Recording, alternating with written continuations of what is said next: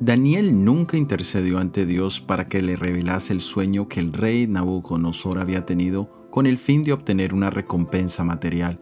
Su meta siempre fue exaltar a Jehová delante del rey y de todo el pueblo babilónico.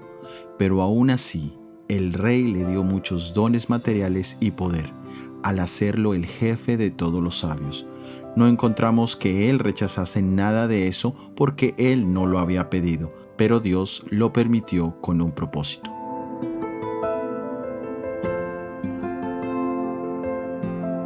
Nada de lo que hagamos puede recomendarnos delante de Dios. Sus misericordias nunca son un pago o recompensa por algo que nosotros hubiésemos hecho.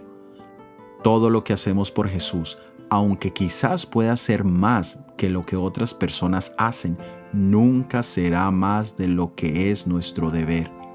Leamos en el Evangelio de Lucas capítulo 17 versículo 10.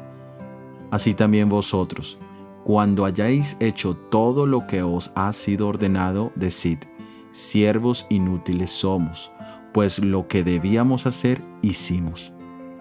Los verdaderos siervos de Jesús, aun cuando han prestado los mejores servicios y han hecho los más grandes sacrificios, deben reconocer humildemente que son siervos inútiles, pero no el tipo de siervos inútiles que entierran sus talentos, sino que comparados con el modelo perfecto que es Jesús, nuestra bondad y justicia no se asemejan a la suya.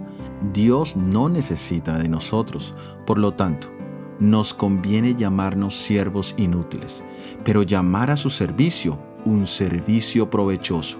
Soy Óscar Oviedo y este es el devocional Daniel en 365 días.